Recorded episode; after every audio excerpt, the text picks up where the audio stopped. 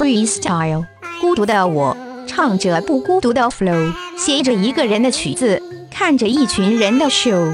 Yo yo，哎，那边那个 DJ 是不是打错碟了？重来，重来，重来！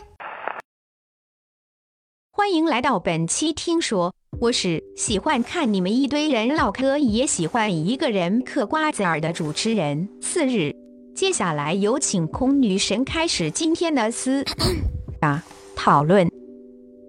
大家好，我是孔连顺，欢迎欢迎热烈欢迎。我认为独处不需要改进，因为我本身就是一个特别喜欢独处的人。我们现在呢是在一个充满着这个繁忙和焦虑的时代，有的人只习惯于跟别人共处和别人说话，然后自己对自己却没什么可说的。我们总习惯于不停这个忙忙碌碌的工作和社交啊来维持自己的价值，但是特别缺少一个静心和反思的空间。一个更好的能审视自己方向的空间。而家呢个社会系网络嘅时代，每分每秒都唔同，变化好快噶。如果一直同自己相处，好容易跟唔上呢个时代噶。所以我认为佢哋真系需要改变。我本来是一个非常害怕独处的人。有一次我一个人去了电影院，坐在角落里，没有人认识我。看到感人的情节，我就直接流出了泪水。看完电影之后非常的舒服和放松。其实我这种比较要面子的人，如果和朋友一起去看电影，我可能就会稍微的有点压抑自己，就可能不能够完全的释放自己真实的情感吧。所以我觉得独处对于我来说是一种解压的方式。每个人都需要自己独处的空间来放下戒备，去舒缓一下自己压抑已久的身心。所以独处不需要刻意的去改进。阿文。我也只有一个人看电影的时候才会哈哈哈哈哈哈哈哈笑得像个二百斤的孩子。很多人喜欢独处，其实是因为独处非常的舒服，你不用去面对其他人给你的压力，你只需要诚实的、放松的面对你自己的内心。换句话说，你其实是在眷恋你的舒适区，而我相信。所有的舒适区都是需要被打破的。独处是一种我的生活方式，我不曾因独处而缺失一些东西，反而因独处而收获那些我未曾仔细注视却又十分重要的东西。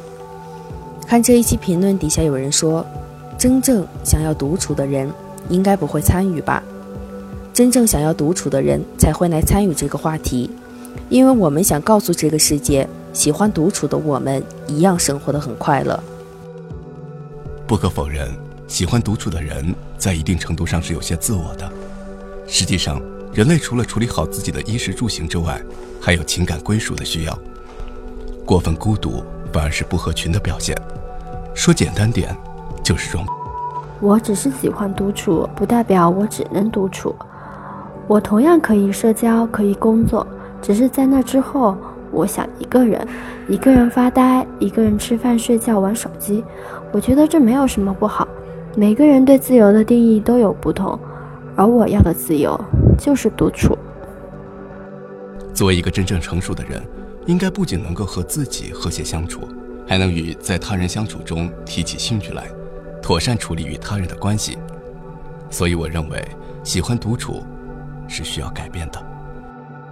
我喜欢独处，而并不是我无法与人相处，那就不需要改进。这并不是一道是非题，而是一道关于自己的选择题。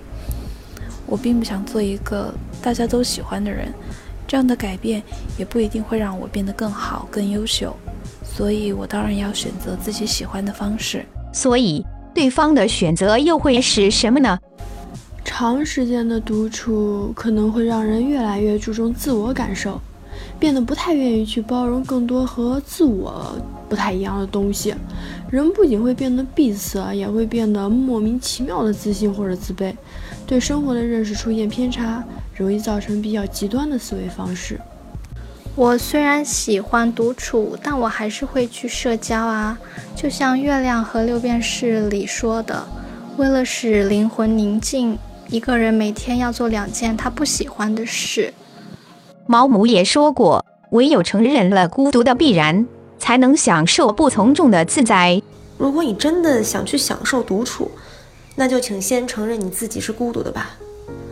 毕竟这个世上说自己喜欢独处，却又不承认自己是孤独的人，从来都不缺你一个。适当独处一身心，多见朋友少矫情。在本期最后，我们问了孔女神一个问题：一般在独处的时候，自己会做些什么呢？我平常就喜欢自己独处时啊，自己整理东西。通过整理东西，我能觉得能更了解自己。在过去一段时间内，我在关注什么？啊，我也特别喜欢一个人，就是出去散步什么的，就是观察观察身边熙熙攘攘的人群，然后来反思一下自己和他人的区别。这种独处让我更了解我自己，了解我自己跟别人的区别，啊，也了解如何变成一个更好的自己。欢迎你在评论区与我们分享有关你的独处。即使孤独是常态，我也要做好自己，然后和你一起继续并肩前行。这里是婷婷听说二点零，我们想听。又没电了，谁又拉电闸了？什么情况？小点声，下一期主角要来了，保平安，共玄武。